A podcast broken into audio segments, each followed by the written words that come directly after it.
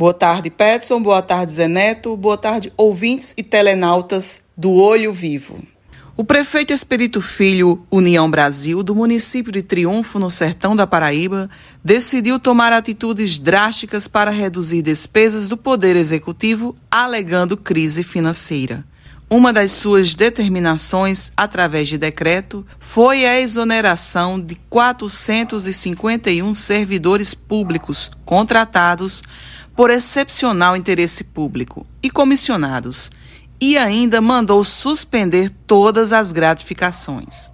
Entretanto, em consulta realizada no SAGRES, Sistema de Acompanhamento de Gestão do Tribunal de Contas do Estado da Paraíba, verifica-se que o gestor já recebeu 135 mil de salário de janeiro a setembro de 2023 e 55 mil de diárias civis de janeiro a maio de 2023, totalizando um valor de 190 mil de proventos.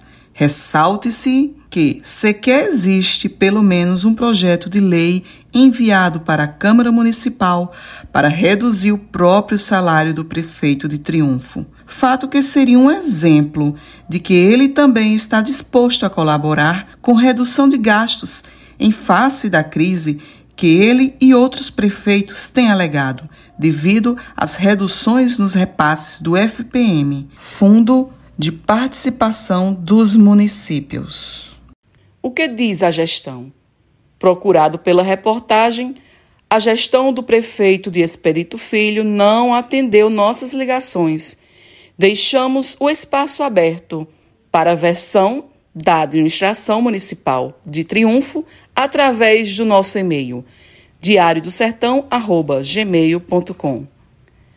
Segundo o último censo de 2022 realizado pelo IBGE, a cidade de Triunfo Paraíba tem 9.892 habitantes. A cidade tem 61 anos de emancipação política. Direto da redação, Josi Vilace.